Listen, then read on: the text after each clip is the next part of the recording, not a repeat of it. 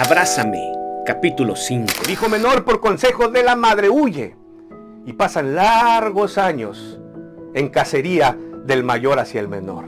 Años de odio, años difíciles. Mientras uno está tratando de encontrarlo para matarlo, el otro está tratando de hacer su vida. El hijo menor en, ese, en esos años sucede algo especial en él. Tiene un encuentro con Dios tan profundo que hasta lo cambia de ser el engatusador en ser príncipe con Dios. El nombre ahora es Israel, ya no es Jacob.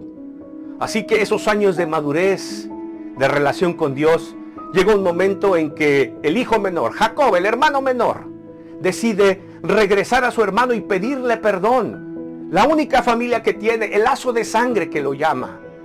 Junta a su familia, sus esposas, sus hijos, y va al encuentro de su hermano a sabiendas que le costará la vida.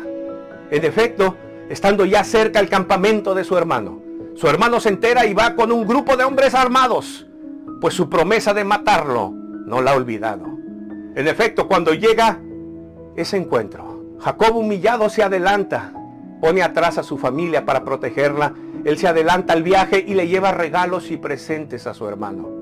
No tiene otra intención que reconciliarse, pedirle perdón y obtener misericordia de él. En el encuentro, él se humilla ante su hermano y su hermano se ve conmovido y la sangre le tiembla. Ocurre el abrazo inmortal entre dos hermanos de sangre que logran destruir la envidia, el rencor, la venganza, la distancia, los años, el tiempo y se funden en un abrazo que la Biblia lo relata de esta forma.